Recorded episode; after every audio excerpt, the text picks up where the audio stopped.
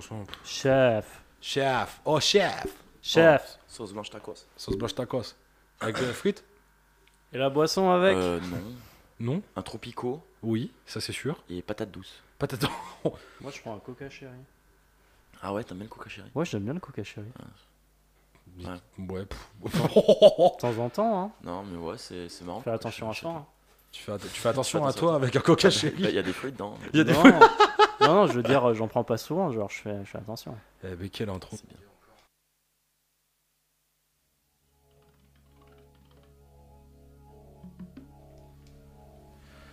Bonjour, bonsoir et bienvenue dans ce nouveau numéro de C'est pour la culture. Numéro, encore une fois, bien évidemment, autour de la culture. Encore accompagné avec mes deux acolytes. Les acolytes, Les acolytes. C'est parti, mon petit pote. Mathias, ça va? Comment? Ça va? Oh bah ça va bien. Ah bah oui.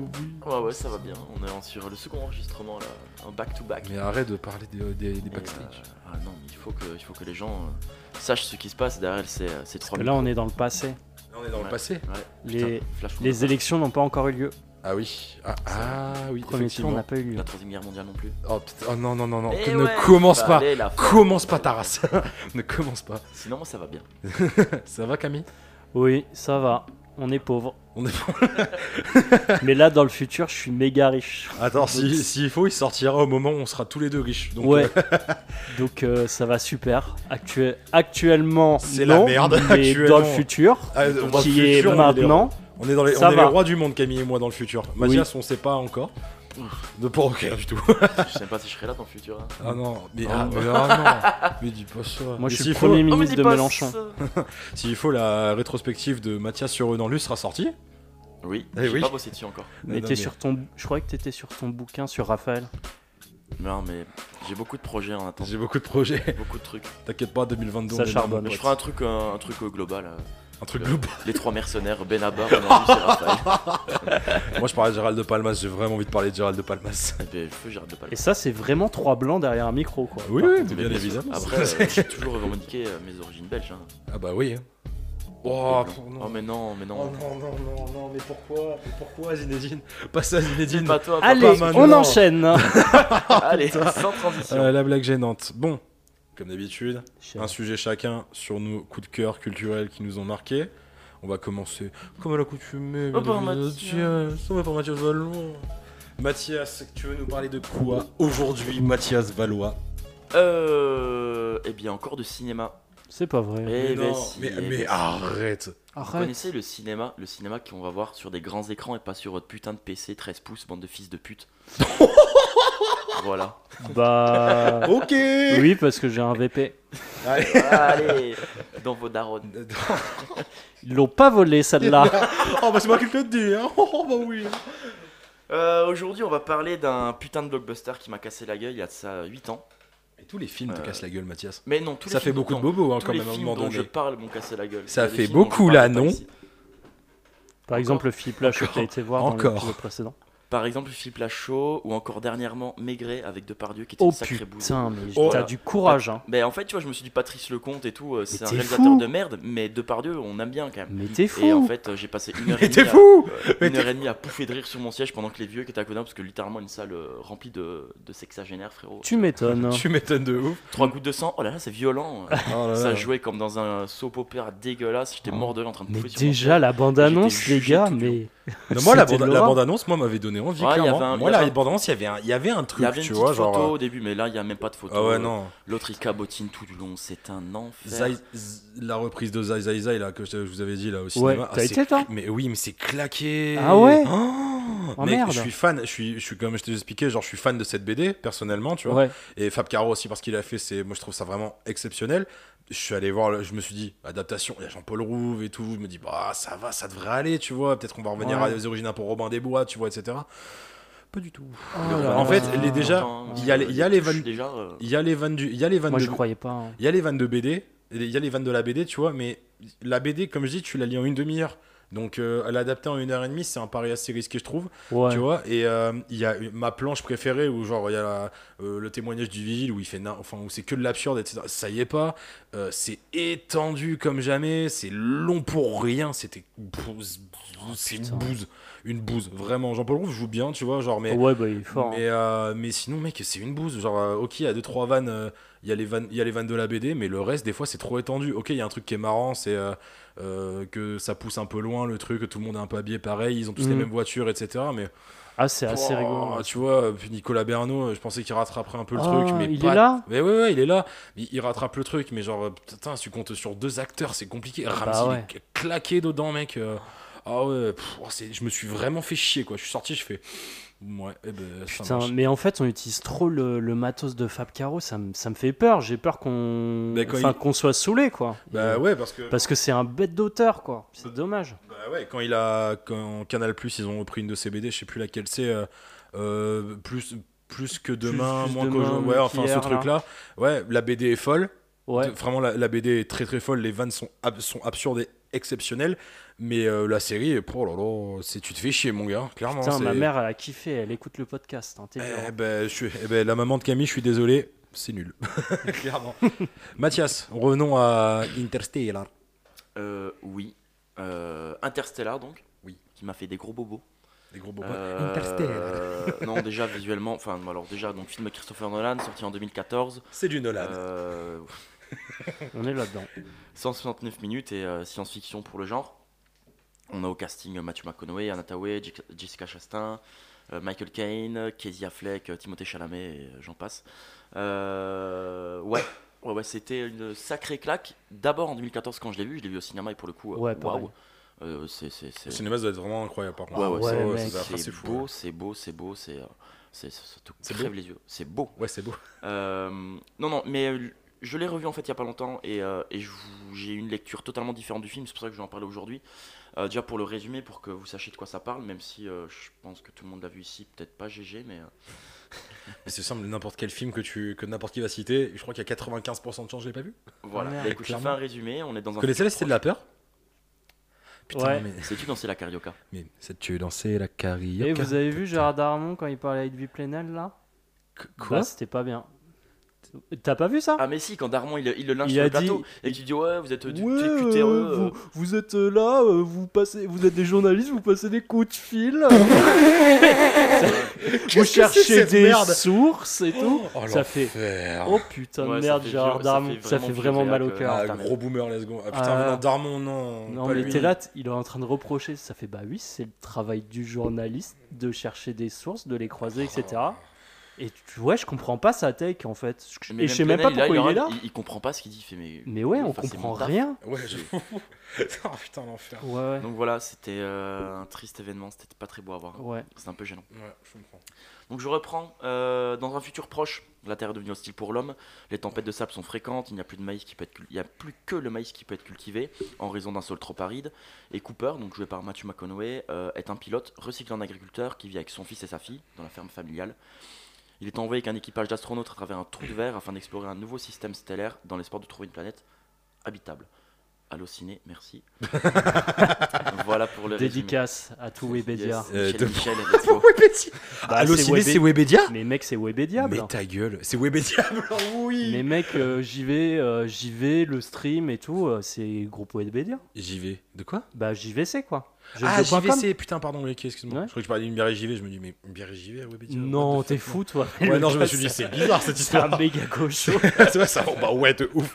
Mais euh, ah ouais, putain, d'accord. Alors, pour le JVC, je crois que j'en avais entendu parler, mais Allociné, ça, ouais, par ouais, contre. ça fait euh, partie du même groupe. Ouais. Putain, alors après, Webedia, c'est un énorme truc qui regroupe Ah après ouais, d'autres ouais, trucs. Enfin, c'est euh, C'est Webediable, comme tu dis. tentaculaire. Ouais, exactement. Mathias, revenons à Interstellar. On peut. On est un peu là pour ça, j'ai l'impression, après. Non, mais on peut parler Webedia et euh, suffit Mais du coup, c'est quoi ta, ta, ta relecture du coup de. Voilà, ben, euh, c'est un peu le désarroi que, que, que j'ai eu en fait en le voyant, c'est que quand je l'ai vu, donc il y a 8 ans, j'avais donc forcément 8 ans de moins, et euh, j'ai 20 ans, je suis au cinéma, je vois un truc qui me casse la gueule, je suis ah, c'est le meilleur film de science-fiction, c'est incroyable. On parle Tu parlais réellement comme ça Non, c'est- Oui, vraiment comme ça. Oh, putain, c'était vraiment trop bien. Putain, ça devait être relou. Avec un petit accent parigo là. Oh putain. Oh, l'angoisse. Oh putain. Attends, je t'aurais mis une claque, je crois. Et, euh, et non, non, oula, le, le mot d'avion, c'est bien aussi. Euh, non, non, allez, euh, je, je, je me focus. Euh, donc, ouais, je sors de là, je me dis, ah, c'est un grand film de science-fiction, blablabla. Bon, par la suite, j'ai découvert euh, de bien meilleurs films de science-fiction, euh, Solaris, 2001, ce genre de choses. Je pas vu. Moi non Mais plus. voilà, voilà. je n'ai pas d'autre chose à te dire que ça. Euh, Non, et ma Eh relecture. ben, en on fait, prend de haut, mon con. Eh ben, on prend de haut, mon con, là. Attends, et- Eh, Ah Non, et ma relecture, en fait, c'est qu'on est plus sur un, un drame familial au final qu'un vrai film de Ah science-fiction. bah ouais, de ouf. On- Et c'est un- Je suis un peu mécontent de, de voir qu'actuellement dans la critique, on reproche souvent à Nolan euh, d'utiliser euh, la science comme un truc trop magique et, euh, Ouais. et sans véracité, etc. Alors que bon, le but du cinéma, c'est de faire rêver. On n'est pas non plus obligé Oui, de. puis c'est. Enfin, quand la science ou le- l'espace, etc., c'est utilisé dans le cinéma, c'est trop bien, je trouve, moi, personnellement. Oui. Ouais. Regardez ouais. Star Wars, ils font des sabres laser. Mais Mais, Mais euh, après, ça sert les thèmes de Nolan, c'est cool quoi. Enfin, Exactement, exactement. Et moi, je trouve que ça sert vraiment bien son thème jusqu'à l'arrivée de la planète Miller dans le film. c'est euh, quoi déjà Planète Miller? La planète Miller, c'est la, la, la planète qui est euh, recouverte d'eau, Ouais, ça. qu'on pense voir des montagnes et sur laquelle le temps euh, bah, fonctionne différemment, dû à. euh, le, alors, le terme utilisé dans le film, je l'ai noté parce que j'ai une mémoire, euh, voilà. Oui. Euh, la dilatation est différente de la nôtre en raison du champ de gravité du trou noir proche de cette planète qui s'appelle Gargantua. C'est beau. Ok. Donc en fait, quand tu es sur cette planète, le temps passe beaucoup plus vite et euh, une heure sur cette planète, c'est l'équivalent de 23 années sur Terre. Ah putain, c'est bon, j'ai la vanne d'Edgar Méniel dans euh, le truc des films, là. Sur le Ah ouais. putain. C'est bon, j'ai la vanne, c'est bon. Voilà. Et, euh, et ça, c'est vraiment le, le point culminant du film où, on- où Nolan te dit mon film, c'est pas le, enfin le but du film, c'est pas d'aller sur une planète l'habiter et euh, la Terre est sauvée. Mon but, c'est de raconter comment le parcours d'un père qui fait ça pour sauver ses enfants, qui ont Ouais. au moment de son départ 10 ans pour sa fille, un peu plus âgée pour son, pour, pour- pour son gamin qui doit avoir euh, Le gaming. 13-14 ans, qui est d'ailleurs joué par Timothée Chalamet et puis Casey Affleck plus, euh, quand il fait euh, le personnage plus âgé. Euh, mais c'est vraiment voilà, le parcours d'un père qui, euh, qui, qui, qui part là-bas à contre-coeur, puisqu'il a pas envie de laisser sa famille, Normal. pour potentiellement les sauver donc de, de l'extinction humaine qui arrive incessamment sous peu. Mhm. Et, euh, et c'est super bien raconté, c'est super bien foutu. C'est Jessica Chastain joue euh, la fille plus âgée, elle, Elle me elle, elle est, rayonnante, elle est, elle est d'une sincérité incroyable. Matthew McConaughey aussi, c'est d'ailleurs euh, pendant son prime, là, ces, quelques années où il a enchaîné. euh, Comme Jessica Chastain Club, aussi, hein, c'était vraiment exactement, ces elle, années sortait aussi. de. hein. euh, comment il s'appelle le film avec euh, Oscar Isaac là euh, Hmm. Sur la pègre. Ah, j'ai pas. Moi non plus. Je- Désolé. je- ça me reviendra, ça me popait à un moment donné, on en reparlera. À la fin du Ce podcast. sera, oh, voilà, ce sera ça. ma reco de fin de podcast. Euh, et euh, non, non, c'est un, un très beau film. Et voilà, je voulais en parler aujourd'hui parce que la relecture que j'en ai eue, c'est vraiment beaucoup plus profond que ça. Et euh, je me suis rendu compte que chez Nolan, c'est un thème qui revient assez souvent. euh, ce, pas spécialement la famille, mais l'amour déjà en général. dans Inception déjà. Dans Inception, tout le côté où Coble, qui est joué par DiCaprio, veut retrouver ben, ses enfants parce qu'avec un, un, différent, un différent judiciaire, il ne peut pas les retrouver. Euh, dans, dans Dark Knight, c'est, enfin, dans, dans la trilogie, en tout cas Batman, euh, c'est premièrement Rachel, et puis vers la fin, on tend vers d'autres choses. Mais il Ouais. y a toujours cet amour de fonder quelque chose, d'une famille, ce, ce côté impossible pour le personnage principal. Et c'est un thème Mhm. récurrent chez lui, et voilà, je voulais l'aborder Ouais, c'est l'amour, hein, clairement. C'est. Exactement. Et, et euh, le temps. Et le temps, et le temps, ouais, il utilise beaucoup le temps. Bah, Inception, euh, mais, euh, Memento, euh, mm. euh, même le Prestige d'une certaine manière. Ouais, euh, même, j'allais dire, euh, comment il s'appelle Dunkerque. Ah, Dunkerque trop, est formidable, moi j'ai adoré. Ah ouais, bah, adoré. moi c'est là où j'ai fait. C'est plus pour moi, c'est terminé. Merci à tous. Ouais, on on bah, les c'est particulier. Moi j'ai bien aimé. J'ai bien aimé. Après je l'ai vu au cinéma. Euh, Non, mais c'est chouette. Mais, donc j'ai un, un bon souvenir. mais ouais, moi je suis pas très. Je n'ai pas été ultra impliqué dans, dans Dunkerque. euh. Enfin, je trouve. euh, Parce que vu que tu connais pas trop les gars et que. En fait, les épreuves qu'ils ont à surmonter, ben, vu que tu les connais pas, ça a pas un méga impact, euh, je trouve. Et même si en fait bah, c'est ultra viscéral, tu vois des gens en train de se noyer, donc en fait bah, t'as déjà bu la tasse, donc tu sais un peu ce que c'est. Mais, euh, mais ouais, je sais pas, ça m'a pas trop. euh, à part, euh, bon, visuellement ça tue, bah, l'ouverture avec les lettres qui volent et tout. Ah ouais, avec les soldats qui se baladent. Oh, Putain de merde, ça tue sa mère. hein. On dirait que j'ai, je dis que j'ai détesté le film, mais j'arrête pas de le complimenter. Non, mais je, je comprends, mais euh, même dans, bah, là, même dernièrement, moi, Tenet, il y, en a- il y en a beaucoup qui tombent dessus. Je l'ai vu au cinéma, j'ai détesté. Euh, je l'ai revu quand il était. C'est euh, pas quand- le film où tout le monde parle de la fin et que jamais personne l'a compris, etc. Là? C'est pas ça? Ouais, d'une certaine manière, ouais, Ouais. c'est ça. Ouais. avec le fils de Denzel, là, John David Washington et, euh, Oh, je l'adore. et Robert Pattinson. Épouse-moi s'il te plaît. Euh, voilà. Euh, non, non, c'est- et ça, pareil, tu vois, je suis allé le voir en salle et j'ai fait. Non, mais- pas. J'étais là, je fais putain, mais pendant une heure, on t'explique tout.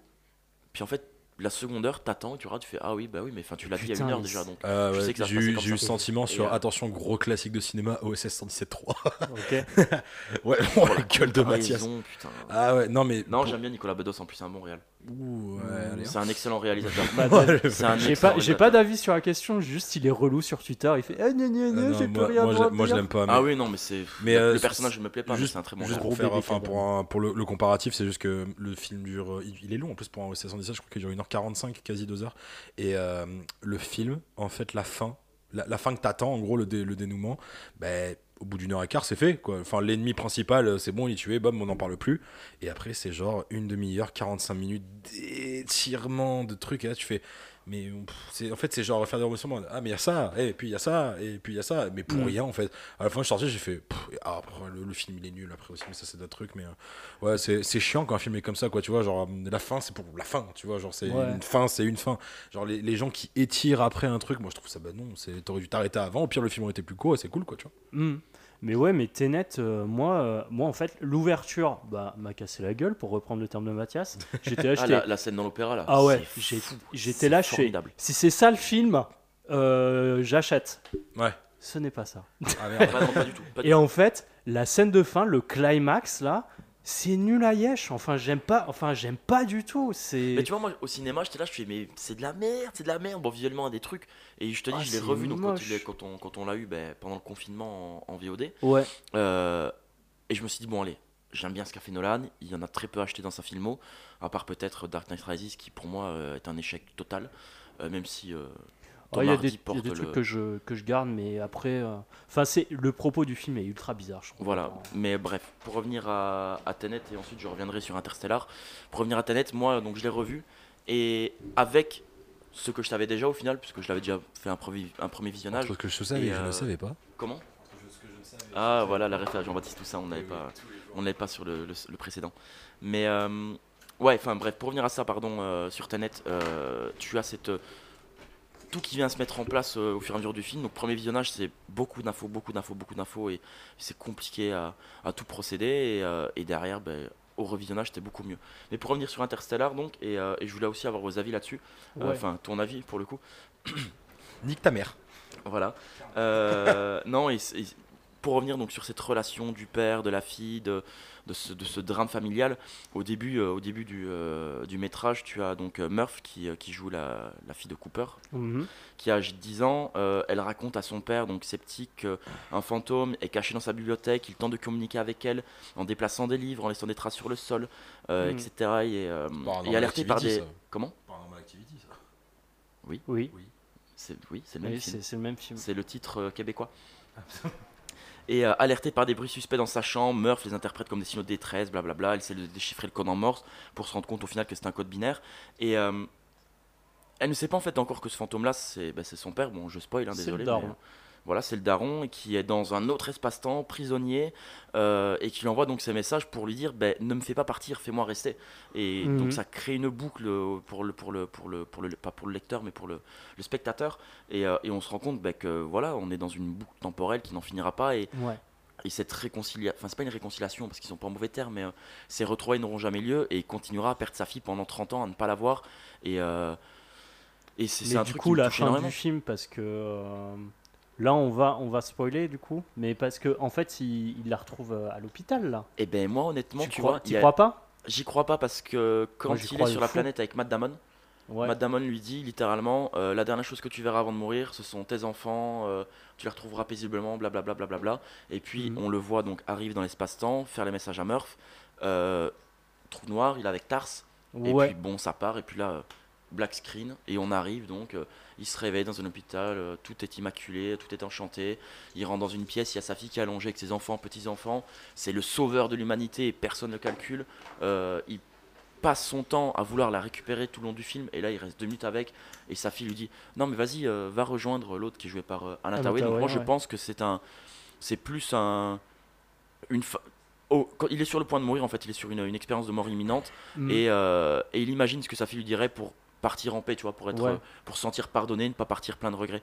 Et, hum, et moi, c'est mon, mon interprétation. Ouais, moi, Elle est un peu plus pessimiste, mais bon. Ouais, moi c'est moi c'est pas du tout mon c'est pas du tout mon interprétation. Je me dis bon bah si on si on me le montre et tout, en plus on de- te montre des gens en train de jouer au baseball, euh, je sais pas quoi, avec une gravité un peu chelou, et aussi en fait les dernières paroles de de Murph qui dit parce qu'en fait il, il revoit euh, sa fille, euh, mais qui est euh, une, une grand-mère en Ah, fait. une grand-mère, hein, 90 balais à l'IT. Et, euh, ouais, elle est sur le point et de lui, mourir, il hein, a, quand elle il a son âge euh, de quand il est parti. Donc en putain, fait, ah euh, ouais. et le, le truc c'est, euh, enfin la meuf elle s'est accrochée à la vie et, et elle lui fait, parce que mon papa m'avait promis qu'il qu'il viendrait me revoir quoi. Ok. Ah ouais. Et là, c'est la chialade Ah bah bordel. ouais, putain, mon pote. mais, mais comme la scène, donc, euh, Ah ouais. pour revenir là-dessus, quand il est sur la planète Miller, qu'il euh, qu'il remonte, qu'il s'est rendu compte- qu'il se rend compte qu'il a perdu, euh, passé 20 ans sur cette planète. Enfin, il a passé une heure sur cette planète, mais il a perdu 23 ans sur euh, la notion du temps sur la planète Terre. Et euh, il se précipite sur des espèces de petits, de petites, de petits écrans sur lesquels il recevait les messages Oh de la de la. Terre. Meilleure Et scène sa du fille, film. Jessica Chastain, donc à ce moment-là, qui est âgée d'une trentaine d'années, lui dit ben voilà, aujourd'hui c'est mon anniversaire, euh, et euh, quand t'es parti, tu m'as dit euh, ben, qu'en fait on se reverrait euh, au moment où j'aurai ton âge. Je sais plus comment elle le tourne, mais enfin grossièrement en fait t'es pas là. Et lui, ben non, il est bloqué dans l'espace, il a des années-lumière de la Terre et euh, il, vient de se, il se rend compte qu'il vient de perdre 23 années de, sa- de la vie de sa fille, qu'il ne verra pas, qu'il ne rattrapera pas. Il n'y a En pas de marche arrière possible. Donc c'est. euh, Ah Ouais, ouais, la chialade, mon gars. ah ouais, non, Oh. la, la scène où ils se retrouvent face à Oh face. L'autre il craque, Chastain, ben, elle, a- elle est sur un jeu bouleversé, mais sans rentrer dans le dans larmoyant, presque avec une, une douleur profonde. Enfin, elle, elle joue vraiment super bien le truc. Et, et Matt Conway est désemparé. Enfin, il peut rien faire. Il ne peut rien faire. Il en parle après avec ses collègues. Il n'y a rien à faire. Les 23 années sont perdues. Donc, euh, donc ouais, je voulais donc parler de ça, donc de, de, de- cette, ça fait beaucoup de donc, Oui. euh, de cette, de Du cette coup. relecture que j'ai eue, du coup, de cette relecture que j'ai eue. Et, et ouais, Interstellar, en fait, ça parle d'une euh, d'une sorte, euh, c'est des grands mots, attention, Oh là là. une sorte d'évocation euh, que je qualifierais de métaphysique de l'amour familial, tu vois. Non, mais ça va très loin là. Je me suis un peu branlé hier quand j'ai écrit ça. Ah bah ouais, je vois ça, ouais. Euh, Non mais il y, a- il y a vraiment ça ouais. ouais, non, mais attends, ouais, mais Puis en plus je Oui, parlais un peu de je ça. parle dans- bien quoi. Oui. Euh, non, et le sentiment d'amour infini entre un père et sa fille, ça traverse le temps. Et d'ailleurs, c'est pas un détail si euh, au moment de partir, il laisse sa montre, tu vois, Ouais. à, à Meurtre. Tu vois, il y a ce truc, bah, notion de temps dans des films de Nolan, et donc cet amour, ce, ce côté dramatique de. Et même dans le thème musical aussi. Ah oui, mais Hans Zimmer, euh, T'as- Hans Ouais. Zimmer, le goat, hein, Enfin, bah, vraiment, le, le morceau Stay, c'est euh, c'est fou, c'est fou. Ouais, ouais, mais moi j'ai un- une grosse histoire en plus avec cette BO parce que euh, en fait euh, j'avais parce que c'est à l'époque où j'ai commencé à lire en écoutant des BO de films Mhm. et j'avais lu euh, comment ça s'appelle? Euh, 1984 de, de De Orwell, avec euh, avec la BO et oh là là qu'est-ce que ça m'a Ah, cassé la gueule. vraiment, euh, ça colle vraiment au truc, quoi. Ah ouais de fou, Ouais. de fou vraiment. Euh, fuite désespérée, etc. Enfin c'est une fuite vers l'avant euh, qui est désespérée quoi. En parlant BO, une que je me passe très très très régulièrement, c'est celle de Twin Peaks, Firewalk With Me, de Lynch. Ah putain j'ai pas Elle écouté. est magnifique. Ni Il y a un morceau, je crois que c'est la track 3 de la face A, un morceau d'une d'une cantatrice, mon gars, c'est superbe, t'as du violon, t'as tout, c'est Magnifique. Ça m'en met la chair de poule. J'ai pas eu, j'ai pas les mêmes références en BO. Mais en crois. plus c'est vraiment. non, mais là on parle euh, culture, mais je- on viendra avec toi après. Mais putain, mais mec, j'allais parler de euh, d'un film moi, qui m'a marqué, c'est The Big Lebowski. Ouais. Ah, rien à voir, mais très Mais bien. rien ouais, à voir. Et la, BO de The Big Lebowski, ça, moi, je la trouve incroyable. Elle est cool. Euh, années 70, années 60, Creedence. euh, Enfin, j'oublie beaucoup de groupes, je pense, mais genre. Je vais là- avoir une hot take. Euh, c'est euh, il y a une reprise de de merde Hotel California. Euh, Euh, oui, non, par les Gypsy King. Oh, mec, il est incroyable ce morceau. Il la est meilleure incroyable. version. de Hotel California. C'est tout. Ah, mais bien sûr. C'est tout. Bien évidemment. En Merci. plus, c'est avec, c'est quand c'est Jesus qui, euh, qui Oui, frotte sa Qui boule, frotte là, sa mon boule, gars. ouais, sur la- la Oh là là, mec. Et puis cette, cette phrase, genre, you don't fuck with Jesus, mec. Et là, je vais- te décevoir fortement, mais j'ai jamais parti. réussi à regarder The Big Lebowski en entier parce que je m'endormais à chaque fois devant. J'ai essayé de le mater trois fois. Je me suis endormi trois fois. j'ai le même truc avec, j'ai le même truc avec Snatch. Snatch, Ah j'ai- je ouais. l'ai commencé Ah, cinq fois.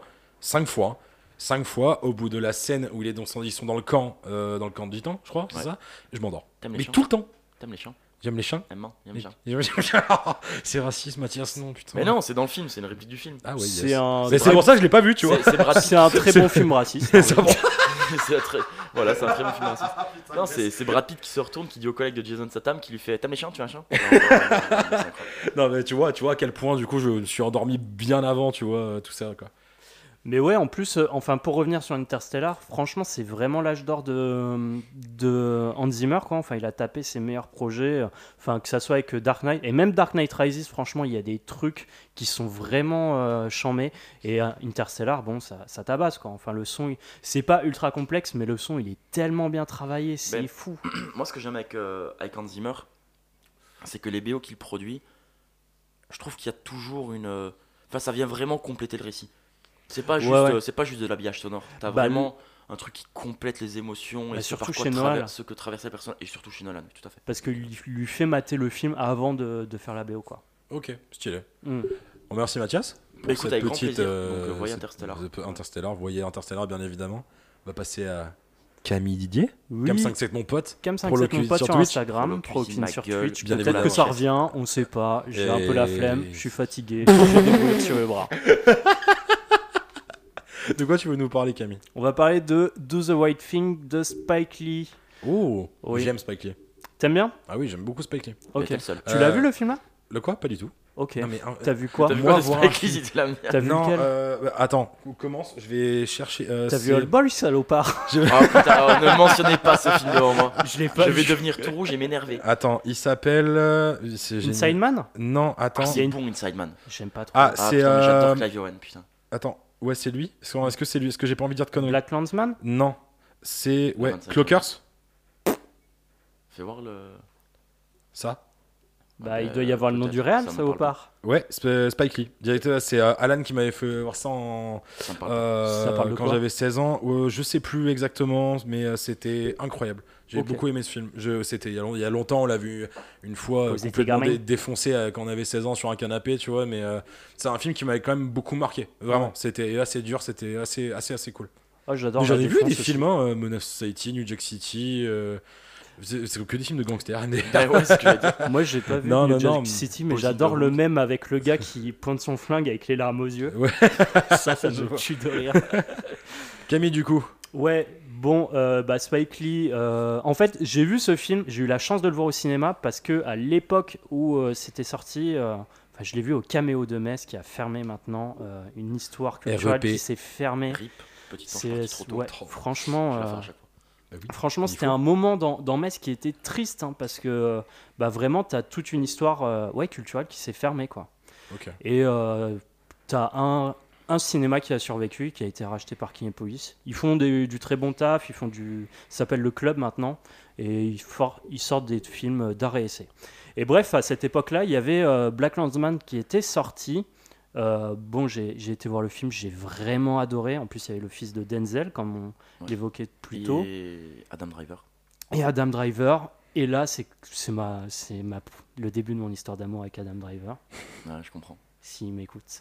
Et euh, Vous voulez beaucoup épouser des acteurs, j'ai l'impression quand même. Moi, moi, j'ai changé maintenant. très à l'aise, on est très à l'aise. Ma- Maintenant, c'est Dev Patel que je veux ken. Oh putain, t'as vu The Green Knight? Oui. Oh, c'est beau, Oh là là là là. Mais regardez-moi de cinéma, les deux. là.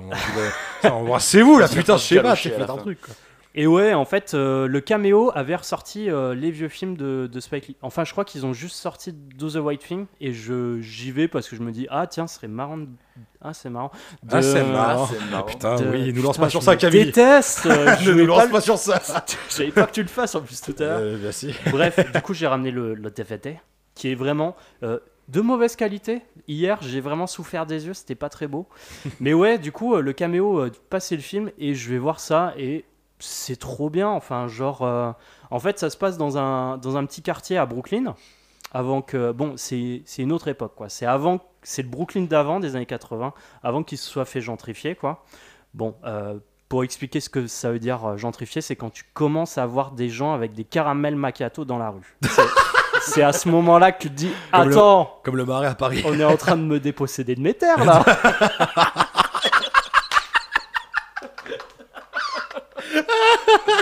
Oh putain, elle est incroyable celle-là, on la garde. Bien évidemment, il n'y a jamais, il y aura pas de montage. C'est vrai, hein, je dans la tous garde, les en cas, il n'y a on va jamais de couper, on montage. peut pas faire de On montage. fait pas de montage.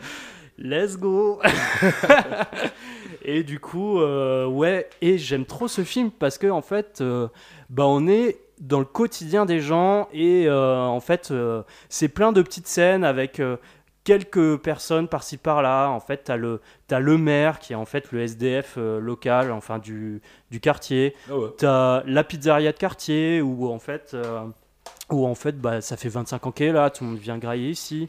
T'as les gars relous euh, qui font du bruit, qui cassent les couilles à tout le monde.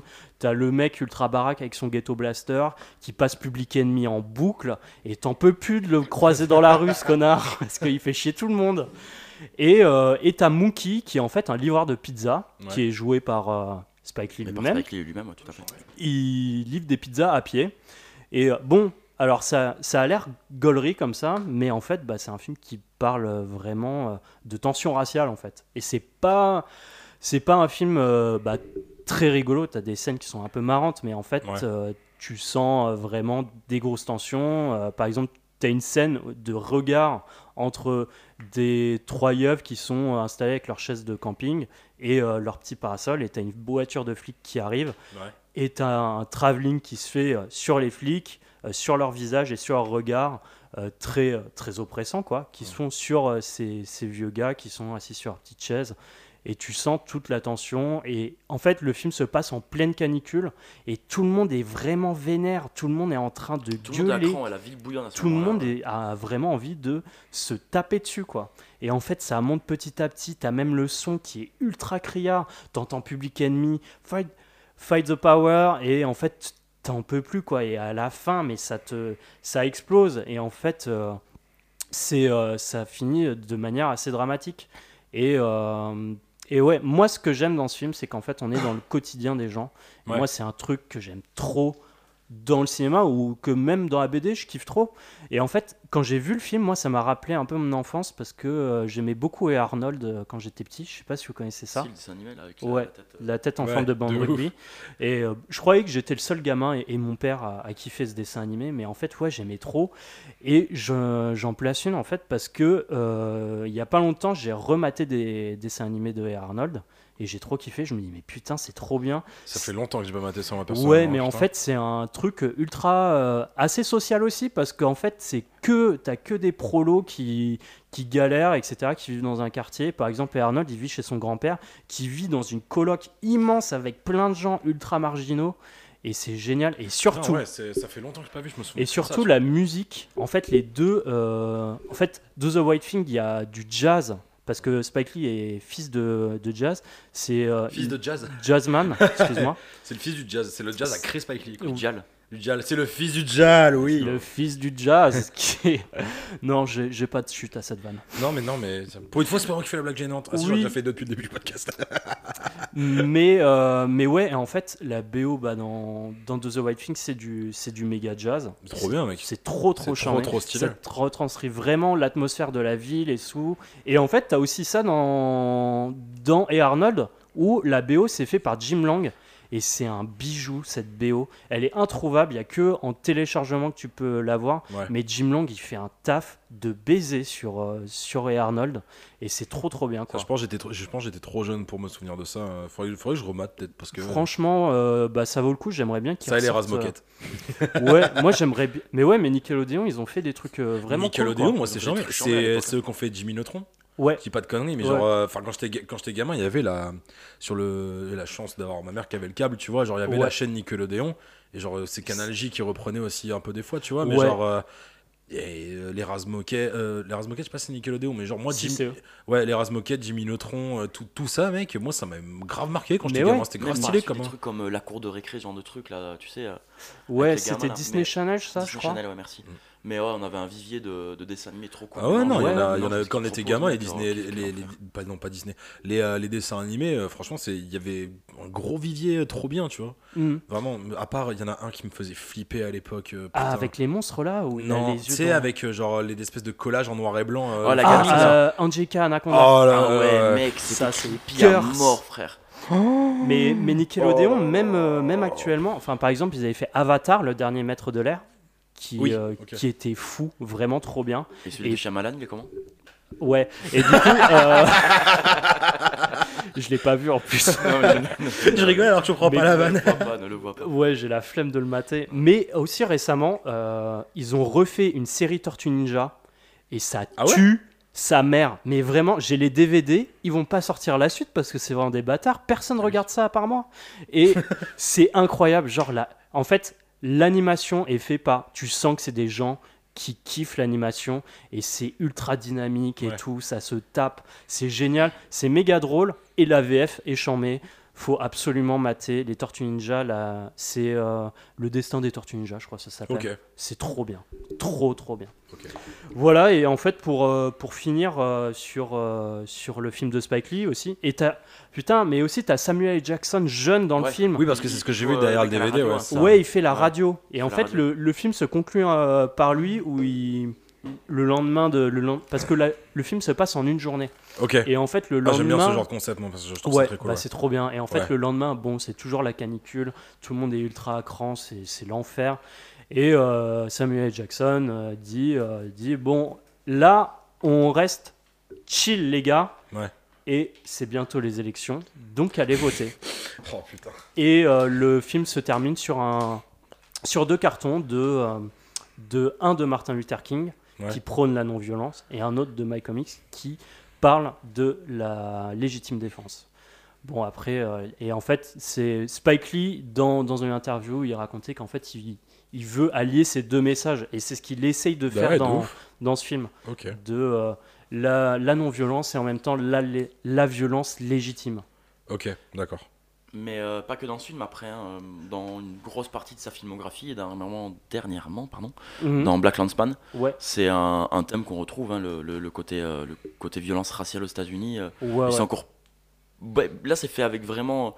Et c'est drôle aussi. C'est traité un peu hein. avec légèreté, de Dry Film, des- avec légèreté. Moins avec des gros sabots. Ouais, Do the Right Thing, je trouve qu'il est plus.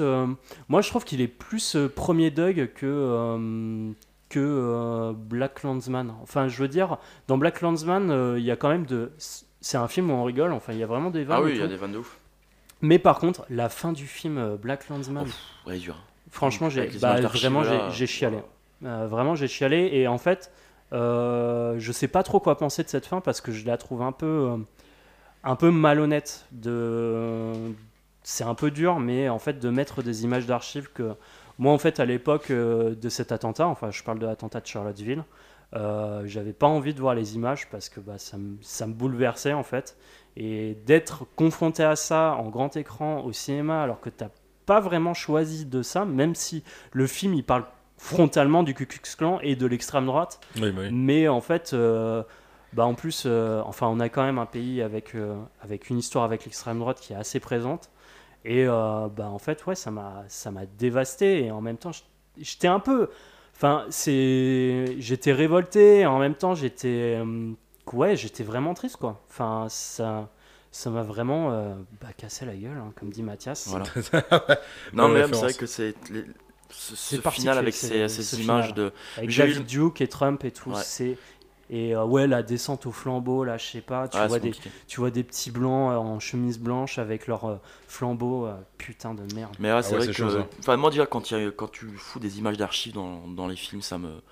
Ça, me- ouais pff, ça fait mal. Et bah, dernièrement, enfin, dernièrement, ouais, j'aurais préféré ne pas le voir de suite, tu vois. Mais Mhm. j'ai vu euh, Come and See, Requiem pour un massacre, le film de Elem Klimov sur euh, la Seconde Guerre mondiale, ok avec euh, un jeune. Un jeune révolutionnaire biélorusse qui vont euh, s'attaquer à l'Allemagne nazie. Et en fait tout le long du film c'est euh, toute la descente aux enfers et ce qu'amène la guerre et comment il, il la vit. Et derrière tu conclus par des images d'archives pareil. C'est le genre de truc où euh, enfin tu te rends compte Ouais. que tu vois on parle cinéma ouais c'est un divertissement ce que tu veux mais il y a un vrai message à faire passer. Et là euh, dans Black Landsman ou dans Come and See ou dans d'autres euh, longs métrages c'est vrai quand, quand tu vois que ça touche à une réalité je dis pas que le cinéma c'est la réalité parce que c'est souvent Ouais. abstrait ou, mais ou c'est un peu édulcoré aussi ou ça mais euh, Il y a ouais, plein de trucs engagés dans le cinéma. hein. bah oui Oui, c'est oui, non, mais oui, engagés, ouais. Mais ce que je veux dire, c'est que souvent, tu vois, on fait. euh, bah, là, tu vois, je reprends la polémique il y a pas longtemps avec Bac Nord en mode quand tous les Ah, politiques ont repris. Ouais, c'est ce qui se passe réellement. Non, mais tu vois, souvent, on Non, dit mais c'est ce qui se passe réellement. Mais, euh, mais je dis ça sans. euh, voilà, tu vois. Ah non, euh, mais franchement, moi je suis chaud de parler un peu le- de, de ça, quoi, parce que moi je trouvais les propos de Cédric Cremonez, le réalisateur de Bac Nord, euh, mais scandaleux, quoi, parce que le gars, il dit non, j'ai pas fait un film politique. Mais si, mon gars, est au taquet, Il en est fait. très politique son film. Il est très Ouais. politique. D'ailleurs c'est le meilleur film de droite qui est sorti l'an dernier. Mais Ah genre, ouais, je, mais genre, je dis genre zéro vans. Mais oui, c'est un très bon chose. film. C'est un très bon film. Mais le, le, le propos de fond, Il est il est dégueulasse. droitard à mort. Il, il- il personnifie le- euh, tous les gens des cités comme, comme des zombies, comme une, une masse informe qui, Une qui meute. se di- une meute qui se dirige Ouais. vers euh, la force de l'ordre, qui sont euh, en plus qui font des exactions qui sont Mais- pas très très cool. Mais bon, ils sont pas aidés par la hiérarchie, machin. Enfin, je vais pas rentrer Et dans puis un ils ont débat. tous mais- des lunettes et tout. Il y a vraiment une volonté de, euh, de faire un effet de masse, enfin, de, euh, de gens de. Enfin, comme, euh, comme des gars dans des jeux vidéo que tu shootes. euh, euh, tu sais, tu fais. euh, plus, Ouais, tu, vois. re- tu reproduis un pattern et ils sont tous comme ça, quoi. Avec des lunettes de soleil, les bandanas, le. pff, C'est. c'est- Oh, Enfin, c'est. c'est- Ça a un propos, en fait. Ça a un vrai propos. Ouais, mais voilà, donc, ouais, de toute façon, toute œuvre est politique, clairement. Que ce Ouais, soit, de euh, fou. toute œuvre est politique. Et, euh, et donc, pour, euh, pour revenir, pour rebondir, boing, Boing. sur, sur Spike Lee, c'est vrai qu'il a un cinéma très engagé, mais c'est un cinéma qui fait du bien aussi parce que Ouais.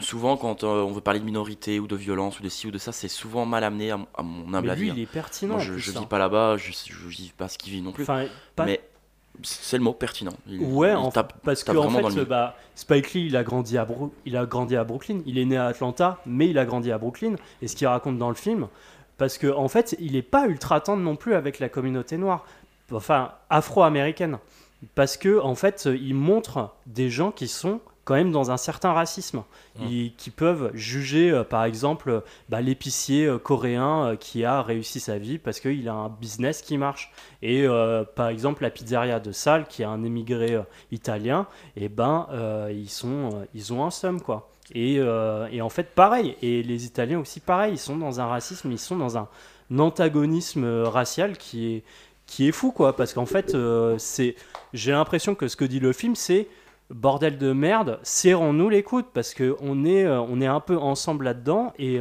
on subit, euh, on subit cette oppression euh, tous de la même manière. Enfin, pas de la même manière, mais on la subit quand même à notre échelle. Ok. Merci. Voilà. C'est exactement, Je euh, pensais c'est pas exactement ce que j'allais dire. Je sais pas comment il a fait pour dire exactement ce que j'allais dire. mais- Parce que une connexion, peut-être que c'est une alchimie. Ouais, en plus, je crée. voulais pas vraiment parler trop. euh, je voulais vraiment parler du quotidien dans, dans, Du dans le quotidien de cinéma. Yann et Barth- dans- Pourquoi je vais parler Yann Barthès? C'est bizarre. toi. Non, jamais Non. Yann Non, Barthès. non. Enculé. Yann Barthès. C'est à moi? Oui, c'est à toi. Ouais. Du coup, moi, je vais vous parler de DJ Screw. Un mec qui est. D'abord, je m'allume une clope. Le, le Le- fait cette blague en J'irai, j'irai jusqu'au bout. Putain, t'as fait cette blague en off, bout, putain, mais merde. bien fier. Oh merde. Dans la demeure jusqu'au cou. Let's go Oh là là, merde. Alors, Insupportable. tu veux du feu, c'est ça? Oui, je veux du feu, s'il te plaît. Du coup, je vais parler de DJ Screw. Ça va être la tempête là. Ouais, ouais c'est vrai qu'on enregistre euh, Bibars. Ah, on est sur on enregistre, conditions on est sur du 60 km/h de vent. Bref, DJ Screw, on est à Houston dans les années 90, qui est connu surtout sur la carte pour l'instant Houston pour les Ghetto Boys et leur mouvement de horrorcore dans le hip-hop, qui parle de trucs euh, sombres, de violence, Le, de... pardon le horrorcore. Ok. C'est euh, du hip-hop qui amène un peu des trucs un peu film d'horreur, un peu la Six Mafia, on va dire d'un côté, bien. mais euh, des trucs qui parlent de trucs très sombres, de cauchemars, de, de films d'horreur, enfin tout cet univers-là. Candyman. Exactement. Oh, mais, exactement. film. Incroyable. J'ai Exactement. pas vu Candyman. L'original ou le remake Les deux. Alors, l'original, je l'ai en Blu-ray, le remake. Euh, je l'ai qu'ils vont s'arrêter de parler de cinéma les deux. euh, le- le- L'original est C'est. Et, et justement, le- ben, attends, je m'excuse, hein, je- tu reprends de suite derrière. On parlait de tout ce côté racial, etc. Et c'est un superbe film politique pour le coup, avec Ouais. une, euh, une, une jeune Chicago. étudiante, voilà, une, jeune, une jeune étudiante qui vient enquêter dans, le, dans, un, dans un quartier de Chicago dans lequel il y a un boogeyman du nom de Candyman qui vient s'en prendre aux gens.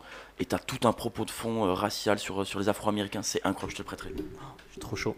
Non mais parlez cinéma les gars. Non, vas-y. Coupez-moi la parole. non, je rigole. Euh, donc nous on est à Houston et il y a un mouvement qui commence à prendre dans cette ville, un son qui prend les disques de hip-hop pour l'époque et qui les ralentit à fond et qui hache. On parle du Chopped and Screwed amené par son précurseur DJ Screw. Euh, on est à Houston, c'est une ville où il fait ultra chaud. Paul Wall, euh, un, des, euh, un des pionniers du, du rap à H-Town, fait pour une blague dans un documentaire. Il fait tellement chaud ici, faut pas bouger trop la tête, sinon on s'évanouit, tu vois. Donc, c'est pour ça que ce mouvement-là a bien marché, le chopped and screwed, donc chopped du verbe hacher et screwed par rapport à DJ Screw. Comment il en est arrivé à ralentir des, des vinyles? En gros, euh, Houston déjà est très étendu, il y a beaucoup de routes, donc comme je vous l'ai dit, ça roule énormément en caddie, etc. Un mouvement très lent pour pas tomber dans les vapes. Euh, Screw, il faisait des mixtapes avec son cousin pour, euh, pour euh, de l'argent de poche et il les vendait à l'école. Comment ils en sont arrivés à là Un jour, euh, ils étaient chez la cousine de DJ Screw et elle avait une platine où tu pouvais choisir le tempo. Ah ouais. Donc où tu pouvais ralentir ou accélérer. Mhm. Avec son cousin, ils voient un vinyle de Manotrix, un disque de hip-hop euh, 80s. Ils les mettent sur la platine. Et Screw commence à la ralentir. Il fait, tu sais quoi? Je vais faire tout l'album ralenti. Et on va voir ce que ça donne. Il ralentit du coup cet album. Et en fait, il trouve le truc de Chopped en fait en mettant un autre vinyle plus tard. Ouais. Et en fait en balançant. Et euh, genre le tin, tin. Et en fait, il joue en faisant une espèce de scratch avec les deux platines ouais, avec une autre piste. D'où du coup le mouvement Chopped and Screwed qui est arrivé juste après pour faire en gros un, un espèce de clap, tu vois, genre comme ça Mhm. un peu. Au début, Screw il faisait des tapes qu'avec des instrus, du, pas de pas de rap, rien du tout. Euh, il les vendait à 10 dollars. Donc ce- c'est euh, il les vendait à la sauvette, euh, il les vendait à la sauvette à 10 dollars. Plus tard, quand il a commencé à avoir son appartement et tout ça, pour 12 dollars, tu pouvais euh, shout out ou euh, tu pouvais shout out ton quartier.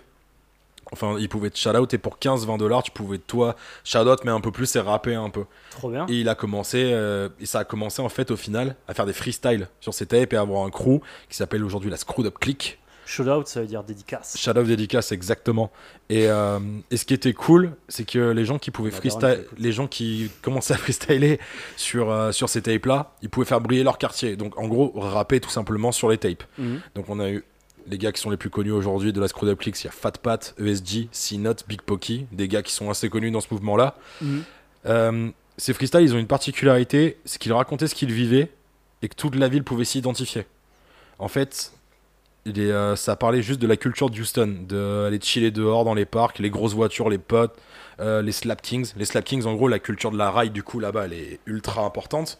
Et euh, chaque Genre quartier. les lowriders ou rien à voir? Non, non, messieurs, c'est les grosses caddies, les grosses Ouais. Chevrolet, etc. Et en fait, chaque quartier avait sa couleur. Et du coup, euh, ils pouvaient rapper par rapport à ça. En fait, juste ça racontait leur vie. Mais clairement, euh, il n'y avait pas de d'autres choses. Et c'est ça qui donne l'authenticité, en gros, euh, en, en gros, à ce son-là. Et euh, ça parle aussi de comment dire. Mais en fait, ce truc de, de clan avec les, les voitures, c'est comme les gangs, mais il n'y a pas de violence. C'est juste vraiment euh, pour la passion de la ride, quoi, clairement. Ouais. Alors, du- un truc bien évidemment qui, euh, qui est accroché, on va dire, qui va pas sans l'un sans l'autre aujourd'hui avec le screwed up, c'est la, la ligne, la codéine. Ah ouais. Mais un truc qui est vrai, c'est que Screw n'a jamais dit que la codéine était, euh, était obligée pour écouter euh, du, euh, du DJ Screw, tu vois. C'est les, les gens qui, en fait, quand ce mouvement-là, quand la ligne arrivait au fin des années 90, du son ralenti, la ligne qui commence à te ralentir, ben, euh, l'un l'un va avec, quoi. Non, mais moi quand j'écoute ça, c'est sous Prozac, hein, donc euh, la ligne c'est pas obligatoire. Après, oh... pardon. Tico des sprites. Exactement. En se faisant connaître petit à petit et se faire apprécier malgré les premières écoutes qui peuvent être très perturbantes. Parce que c'était là, t'écoutes un truc, mais c'est ralenti. c'est- très particulier. encore, ouais. Il arrive avec une tape qui s'appelle Three in the Morning. Et il arrivait avec des, des- des titres comme Pim de Pen, avec Lil Keke, qui est un, un son pour moi que je trouve incroyable. Et il commence à passer en radio. Chose qui est assez incroyable pour l'époque, d'avoir un, un son comme ça, à passer en radio, qui casse un peu les barrières du- de ce qu'on pouvait entendre euh, à l'époque. Uh-huh. Screw commence à, à vendre 2000 cassettes en une heure, parce que tout ça c'est en indépendant, il vendait quand même ses cassettes, il y passait par aucun label ou quoi. Il s'est fait connaître vraiment par, euh, par le quartier, par euh, comme ça, du bouche à oreille. ouais. Et euh, il vendait 2000 cassettes en une heure. Il y a des gens qui attendaient à 7h du mat devant chez lui. Pour euh, vraiment, c'est de, ça devenait le rassemblement. De 7h à, 20 et- de 7h à 21h, il balançait tape sur tape sur tape sur tape sur tape sur tape. À un point, à un moment donné, où les flics sont arrivés chez lui, ils ont fait on va fouiller. Ils ont rien trouvé. Il dit mais mec, je vends juste des cassettes. et il a dû commencer à. Quand ça.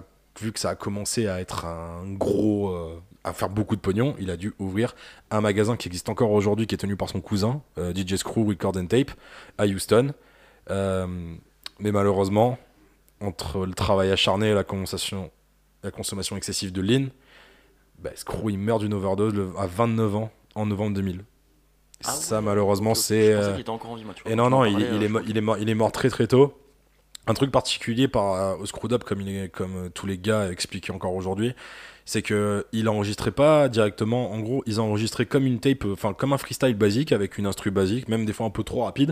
Et c'est Screw après qui enregistrait et qui euh, commençait à faire sa petite sauce et à ralentir les choses. ça. Ouais. Aujourd'hui, Screw reste quand même une méga légende. Et euh, le Screwed Up est un peu revenu, euh, est revenu en 2011 grâce à ICEP, déjà, clairement. C'est ce que j'allais dire parce que quand tu m'as fait écouter là juste avant qu'on enregistre là, Ouais. le petit entracte, euh, ça m'a fait penser à un morceau de A$AP Ferg qui était justement une espèce de de de edit YouTube euh, un peu obscur Ouais. et où on retrouve en fait ces, ces- ces notes très ralenties très Même dans PSO, hein. même dans PSO de ASAP, genre le, t'as, euh, le bridge, c'est complètement du chopped, il, il SO DJ Screw à chaque fois.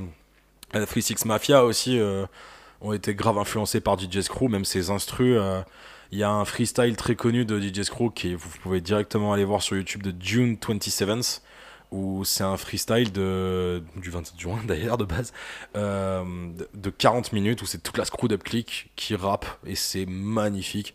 Il a, il a apporté réellement sa patte. Aujourd'hui il y a même Alpha One Future et tout qui sont encore grave influencés par, euh, Mhm. par ce mec. Il y a plein de tapes même Friskorian qui sort des trucs en, en chopped and screwed mais qui fait un SO d'ailleurs c'est Ocho je crois son producteur où ils ont pris un un, un tweet et ils l'ont fait en t-shirt, ils ont fait un son, c'est pour c'est juste ralenti. ils, ont- ils, ont, ils ont trollé le gars qui a fait ça, ils ont fait des t-shirts, ils ont fait un freestyle de deux minutes en, en screwed up où ils font c'est pour c'est juste ralenti. et c'est vraiment des trolls immenses. Et euh, voilà, moi personnellement, ça m'a marqué ben, quand j'ai commencé à écouter ICEP, tout ça. Je commençais à écouter euh, DJ Screw aussi, grâce à SOA Serge. Euh, il m'a fait découvrir tout ce, tout ce mouvement-là et que venant de Saint-Raph, où c'est un peu pareil, il fait chaud, etc. Ça passe très bien avec l'été, tu vois, c'est un truc très ralenti, posé, ça te détend. Puis euh, faut le faire. Quoi. Après, il y a eu plein de gens, il y a eu Michael, euh, Michael 500 watts. euh, euh, Il y a plein de gens qui ont après perce, quoi, continué un peu la legacy de DJ Screw, on va dire. Enfin, moi, c'est un mouvement qui m'a grave marqué. J'adore. Quand je mixais à l'époque, j'ai sorti des mix d'une heure aussi de sons que je prenais moi et que je ralentissais moi-même. Enfin, moi, c'est un truc qui m'a fait grave kiffer personnellement. Je sais pas si vous, ça vous a marqué autant. Non, euh, fra- Non, franchement, non moi, je non. co- Ok, non, fin du mais podcast. moi, je Merci les gars. non, mais moi je connais pas du tout le mouvement en fait. Là, je découvre, euh, je découvre en même temps. euh, non, en fait, le côté, euh, enfin moi, le côté bagnole, ça m'a fait un peu penser juste à GTA San Andreas. avec, Oui, d'accord. euh, Je avec vois. les lowriders, quoi. Voilà. Non, mais moi, pareil, je connaissais pas tant ça, tant que ça, pardon. Là, j'ai écouté un peu, donc je vois de quoi tu me parles, je vois Ouais. l'influence que ça a eu. Je connais pas euh, DJ Screw pour le coup, Ouais. je- je- littéralement rien. Mais c'est vrai que maintenant, euh, quand je vois ce que j'écoute, je me rends compte qu'au final, ouais, ça a certainement influencé donc euh, Ouais, mes écoutes actuelles et, Ouais, tout euh, le- et tout le en c'est plus, on parlait de. Chris Corleone juste avant, quoi. Ouais, Enfin, non, ça, mais même vraiment, c'est euh, Freeze, Future, ASAP, euh, enfin Alpha One qui fait des tapes Putain, en ouais, ralenti aussi, tu vois, genre, enfin c'est vraiment un truc qui est, un- c'est un mouvement, c'est un mouvement OG du rap, tu vois, tu peux ne, si t'es vraiment passionné par le hip-hop, tu peux ne pas passer à côté, c'est impossible, Ouais. clairement. C'est un truc, à, ça a ramené, ça a marqué son époque, il y a des, ça a fait découvrir plein de gens. Euh, Il y a plein de morceaux même de Kanye, tu vois, où c'est en ralenti. Enfin, c'est c'est trop bien, mais vraiment, c'est moi je trouve Mm. ça trop bien. Bon, il y a des sons de hip-hop où ça passera pas, tu vois, genre Wu-Tang en screwed up, ça, ça marche pas, par exemple. Ouais. Mais euh, il y a. Ouais, parce que peut-être aussi dans, au niveau des lyriques, ils ont un truc plus, plus assuré, plus. euh, Ouais, et puis c'est c'est surtout, tu remarques que c'est souvent des, des sons euh, un peu très peu de BPM, tu vois ce que je veux Mhm. dire, qui, euh, où tu peux un peu plus t'éclater avec ça. C'est surtout des trucs chill, genre tu vois Currency par exemple, bien évidemment que ça Ah passe oui, en bah oui, up, oui, tu vois. C'est déjà une vibe très chill, etc. C'est, euh, Mais euh, c'est c'était- c'est vraiment un truc de passionné qui, moi, m'a marqué. euh, J'en écoute encore plein. euh, même l'été, euh, quand je roule en voiture, c'est enfin, c'est trop bien. Quoi. Dans C'est ta la- Cadillac c'est dans ma Cadillac, c'est mon rêve d'avoir une Cadillac, putain. Mais bientôt riche avec Camille Didier, donc euh, qui Oui. sait? La, Cadillac, la Cadillac, c'est pour bientôt, On quoi, tu vois. genre euh, un, un petit châssis de, de Cadillac et on mettra des roues de Peugeot dessus. Je veux voir ça. je Et veux on voir mettra des sièges de Subaru. ouais. Puis, y aura euh, des néons sous la voiture? oui, on fera, Comment elle s'appelle la bagnole de KDO là dans on fera le 4 drift. la merde. Putain, vous avez pas vu euh, Mais qui a tué Pamela Rose? Putain, Ah, j'ai commencé à le mater et moi je suis pas très fan. Ah, c'est Je- chiant. moi, je suis Je préfère, je préfère quand il le faisait à comédie. Tu sais, en 10 minutes, un quart d'heure, tu Ah, vois, je trouvais ouais. ça très drôle. Avec mais, le euh, sergent Pepper et tout. Ouais, oh ouais, le Sergent Pepper, qu'est-ce que c'est drôle ça, putain. Mais qu'est-ce que c'est hilarant. Tu t'as jamais regardé? Je supporte pas KDO. Putain. Ça a posé les bases, voilà. Ah, mais, mais qu'est-ce que moi, tu fais euh, là Ben putain. ouais, mais désolé, moi, euh, quand on, quand on me fait les vannes des Jean-Michel machin, je suis là, ouais, enfin, ça me fait pas rire en fait. Non, mais il y, a- y a pas Non, que je suis ça, bien blasé, je suis blasé dans la vie. parce que maintenant, paix. ils ont, tous, ils ont tous tué la vanne, ils font tous Jean-Michel quelque chose. Oui, euh, c'est euh, voilà, genre mais qui a On en tué Pamela Sergeant Pepper, euh, le Camoulox, tout simplement, tu vois, genre euh, tout, tout ça, Ouais, c'est c'est vrai bloc, c'est marrant quand même. Ouais, tout ça, c'est incroyable quoi. Bon les gars, merci beaucoup. Eh ben écoute, Eh ben, hé, dis donc, alors j'ai envie de te dire, mon pote, Est-ce que vous avez bien évidemment. Attends, parce que du coup, j'ai toujours pas trouvé la reco. Le titre est pas n'a pas hip-hop dans ma tête, donc je le cherche et je te fais la reco direct. J'en Ouais, ouais, ai ouais, j'ai grave, de la reco là. T'as grave de la reco Ouh eh là ben, là. Euh, Euh, Attends, ah mais je vais, je vais conseiller le dernier podcast de Fanny Rué, Oui. qui est un truc, euh, bah vraiment, c'est vraiment un de mes podcasts préférés. Là, elle a interviewé euh, le- l'auteur de, euh, comment ça s'appelle, Euh, Edmond, qui est en fait, c'est une pièce de théâtre. Ouais, alors là, on est vraiment sur des trucs vraiment chiants, les gars. Mais non, non, non, non, du tout. acc-. Accrochez-vous. Edmond, qui est en fait le. C'est l'histoire du gars de Edmond Rostand qui a écrit Cyrano de Bergerac. Et Oh, en fait, la ok, cool. pièce de théâtre adapte euh, ça, cette histoire de quand il écrit Cyrano de Bergerac. Et il y a eu un film là-dessus et euh, qui s'appelle Edmond. Il y a une BD aussi. C'est le Fab Caro de, de- du théâtre. non mais vraiment, c'est, je sais plus comment il s'appelle. Je crois que c'est Alexis Michalik, je crois. C'est super, vraiment c'est le dernier euh, Les gens qui doutent de Fanny Ruet. Et voilà, et puis Maté aussi, euh, bah, Edmond, franchement c'est un bête de film. Moi, Cyrano de Bergerac, c'est vraiment une œuvre qui m'a qui m'a bouleversé quand Il y j'étais a le petit. Cyrano là, qui arrive là de Joe Wright. euh, Ouais, ouais, euh, du coup, euh, toi, GG. Eh ben non. Mathias. Moi, euh, ben, euh, la première, donc celle dont je voulais vous parler, donc Oscar Isaac et Jessica Chastain, c'est euh, le film qui s'appelle Most Violent Year de Mhm. J.C. Chandor. Mhm. Mais j'en avais une autre par contre, j'y ai travaillé, mais que j'ai pas dit au podcast présent parce que j'avais zappé. Euh, je me suis refait Hamilton dernièrement sur Disney, la comédie musicale de Lin-Manuel Miranda. Je crois que c'est sur Lewis Hamilton. Non, non, non, c'est. euh, Comédie musicale sur let's go! Vroom, vroom, vroom! Vroom, vroom! Ça serait incroyable, je. Ça serait abusé. mais, mais attendez, mais attendez. La comédie musicale sur Michael. Schumacher. Vous savez, au Japon, il y a là les adaptations en comédie musicale de manga. Genre, t'as Naruto, t'as Oh, One Piece. ouais, et mais tout. ça passe, tu vois. Oui, mais attends. Putain. Là, j'arrive sur un truc. T'as une adaptation d'un manga de vélo et ils sont sur scène. Et ils sont sur scène et ils ont des guidons dans les mains et ils font semblant qu'ils font du vélo. Oh putain, mais l'enfer. Mais c'est- oh, je- C'est sur YouTube ça, il faut voir ça. Ah ouais, ouais, non. Ah bah mais oui, c'est je suis sûr que tu chef-d'œuvre. peux trouver un truc En sur fait, YouTube, c'est c'est ça sûr et Marocco, certain. c'est pas du tout. euh, Allez voir les mangas japonais de vélo en, en, en comédie musicale. Putain de merde. Oh putain, mais oui. Et t'avais un deuxième truc, euh, du coup, Mathias Bah, c'était ça, non, pardon, c'était Hamilton, non? Oui, Et, ok, euh, d'accord. et C'est quoi Hamilton? Ça raconte la vie de Alexander Hamilton, un des pères fondateurs des États-Unis. Et, Ok. euh, Ouais, vraiment rien à voir avec la Miranda- F1, quoi. Comment? Non, rien à voir. rien à voir du tout, ouais. Il allait Et, vite, euh, mais c'est tout. voilà, il est très très vite. Et Lin-Manuel Miranda, c'est le mec qui a fait toute la mise en scène, qui a écrit, euh, qui a fait la, la musique, etc. Qui est connu, hein, c'est c'est un visage connu maintenant euh, Mhm. dans, le, dans le paysage cinématographique. Et euh, ouais, voyez ça, c'est fou. C'est en plus, euh, il y a, mec, c'est toutes les tous les chances quasiment que du rap. Ok. C'est Ah beaucoup ouais trop bien. Ouais, il y a beaucoup de rap. Il y a aussi euh, Jonathan Groff d'ailleurs qui, qui joue dedans, c'est le mec qui fait euh, qui joue dans Mindhunter, le sosie de Macron. Ah, pétard. Eh, Voilà, merde, il alors. et il joue le, il joue le, le roi britannique, mec, c'est Le incroyable. macaron d'émission. hein. Oh oui Non mais voyez, voyez ça, c'est sur Disney donc prenez un abonnement Disney ce sera le seul abonnement. Ne même pas, prenez pas d'abonnement, prenez-moi gratuit parce qu'il y a rien d'autre d'intéressant là-dessus. A Euh. Il y a rien d'autre. Enfin Ok. si en vrai, ah si j'ai vu Alerte Orange aussi le, le, le nouveau Pixar. Ah, putain, c'est bien ça ou pas C'est pas mal, Ok. c'est pas mal. Moi, j'ai pas vu Soul, j'avais envie de voir. Ça, Ah, c'est j'aurais- ça. Moi, je l'ai maté, j'aurais c'était très bien. Adoré le J'ai voir au cinéma. j'ai par grave contre, stylé. parce que C'était grave c'est stylé. magnifique. C'était grave stylé. Moi, j'ai grave kiffé. Putain, en plus, il y a du jazz et tout. Il y a... Ah ouais, ça non, me ouais. plaire, hein. Il y, a, il y a un moment donné où il rentre dans une, dans une, dans une, dans une salle de jazz, tu vois, bar jazz comme ça, et tu as, euh, t'as un plan, c'est photoréaliste. D'une, de la, de la- d'une, d'une chanteuse avec son saxophoniste, il y a un plan sur le saxophone, des jeux de lumière, mais c'est, Non, c'est stylé, ouais. c'est J'ai vraiment commandé très, le très Blu-ray beau. en rentrant là, j'en peux plus. C'est très très beau. Euh, moi, Voilà je pour les euh, Burnt Offering de The Buddha's Band, un album sorti sur euh, le label Dapton. Mais oui, c'est trop bien ça, tu m'as fait écouter. Et oui, c'est trop bien. C'est un mélange de soul avec des, gui- des guitares très psyché, heavy, euh, assez ouf. C'est assez incroyable. C'est un- une, une espèce de, de mix. euh, un peu fusion entre du, du de la soul, du jazz, euh, du heavy psyché. euh, c'est c'est majestueux, c'est trop bien, ça te prend au trip. que euh. ça s'appelle The, The Band et Burnt Offering. je cherchais le morceau qui m'a. Ouais, je pense c'est le même. Aphasia. Aphasia Ah ouais. Non, moi c'est un, un autre morceau que, qui m'a cassé la gueule sur cet album. Euh, je vais vous le trouver de suite tiens, mon-. Ah ouais, bah attends, vas-y, ça sera un petit peu plus simple, je pense. Et je vais le trouver dessus. C'est Black Hills. Oh là là, ou Burnt Offering, je sais plus, c'est un des deux. Ouais, Et, tout euh, l'album de toute façon. Ouais, tout l'album est incroyable. Où genre, euh, c'est. c'est- Mais je mais je sais pas, j'aime bien les, les morceaux qui commencent calmement et qui à la fin Ouais, explosent. C'est ça, c'est Et ultra à la fin, euh. Et le, un morceau à la fin où il y a un gros solo, mais ultra psyché avec de la soul, du- des trompettes. Oh, c'est euh, magnifique. Je crois que c'est Tomahawk ou Turning Burn, un truc comme ça, je sais plus. Moi, je sais plus. allez écouter cet album. Merci les Ouais, gars encore pour ce podcast. C'était trop Merci cool. à vous. À très Ciao les potes.